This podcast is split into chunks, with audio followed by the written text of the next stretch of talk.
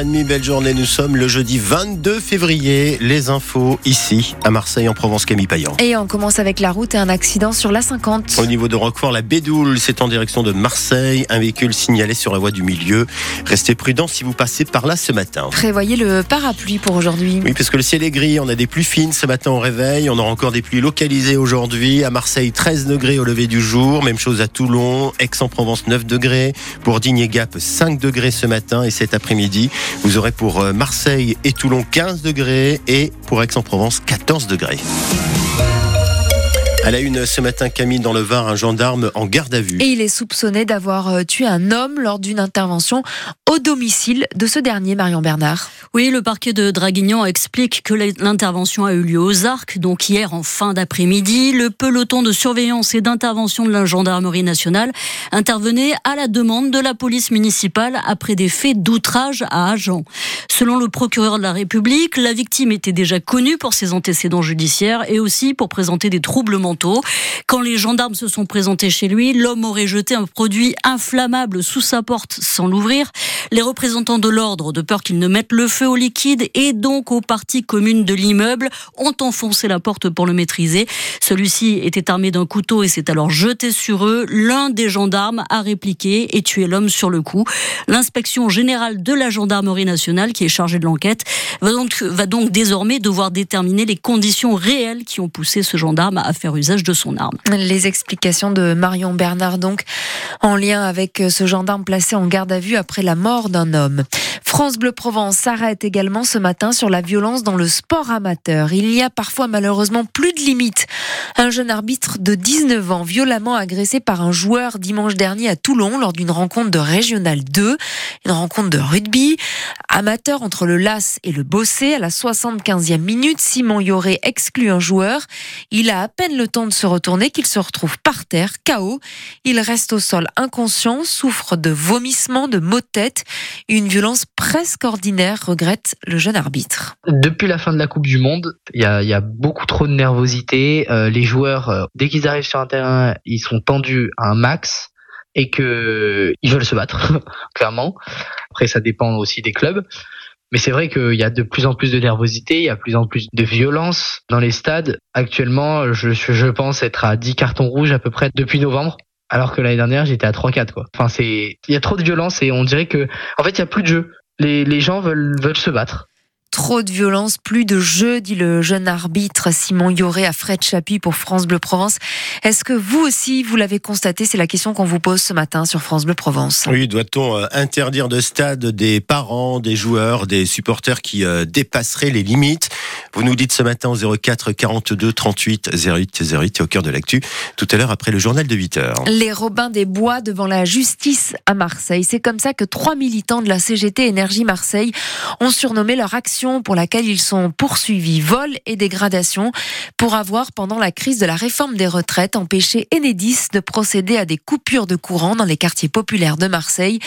Des militants CGT ont fait donc le déplacement devant le tribunal hier à Marseille pour soutenir leurs collègues poursuivis, Laurent Grellet. Et si les trois prévenus ont choisi de ne pas s'exprimer? Quand on voit la démesure totale, on sent bien quand même qu'il y a une volonté politique de faire taire les gens, oui. Pour Nicolas Davant, secrétaire général de la CGT Énergie Provence, on reproche à ces agents une action liée au compteur Linky, symbolique et indolore pour les usagers. De faire en sorte que la chaîne communicante Linky ne puisse plus communiquer. Très sincèrement, les usagers ne le savent même pas la plupart du temps. C'est juste que montrer que l'outil de travail nous appartient en fait. Et s'il faut mener ce type d'action, c'est bien que manifester de façon traditionnelle ne suffit plus à être entendu aujourd'hui, selon Sébastien Saint-Germain de la CGT Mine Énergie. La réforme des retraites est le meilleur exemple. Hein. On a fait quelques mois de grève, on n'a pas été écouté. On a été obligé de durcir le mouvement pour être un peu entendu et même pas parce que derrière ils ont été jusqu'au bout. Moi Aboudi lui est venu de Lille en solidarité. Notre droit de grève qui est inscrit dans la construction, on lâchera pas là-dessus. Comme les trois militants jugés, il a connu le traumatisme d'une interpellation au petit matin. On est des syndicalistes, on n'est pas des voyous. Quoi. Et l'impact familial sur la famille, les enfants,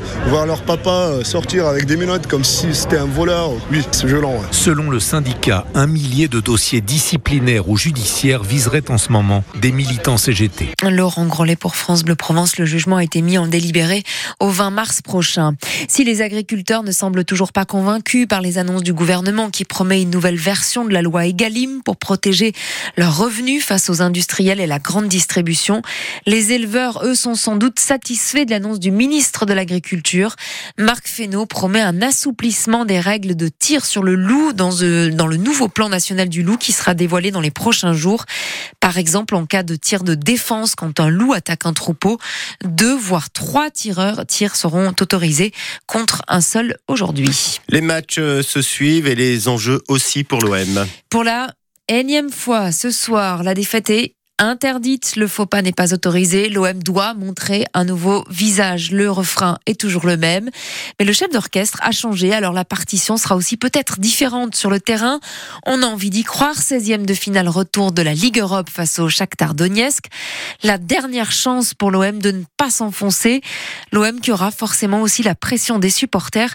Ils seront intraitables, Bruno Blanza avec déjà de probables sifflets pour faire comprendre aux joueurs de l'OM que leurs dernières prestations sont inadmissibles.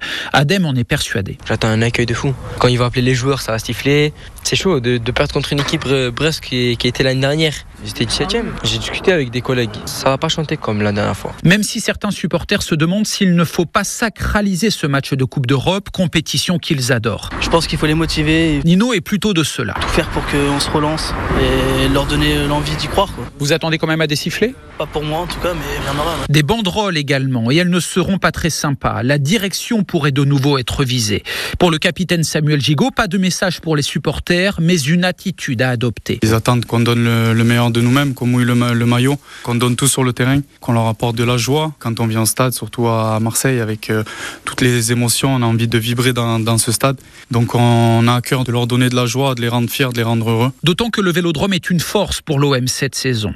Les Marseillais n'y ont perdu aucune de leurs 15 rencontres, même celles disputées déjà sous des sifflets. Bruno Blanza pour France Bleu Provence. On espère tout de même une ambiance chaude et festive ce soir. Rendez-vous à 21h pour la victoire. Évidemment, on croise les doigts pour suivre la rencontre sur France Bleu Provence, donc avec aussi les commentaires de Bruno Blanza. Allez l'OM et 18h-19h, hein, le 100% OM comme tous les jours sur France Bleu Provence.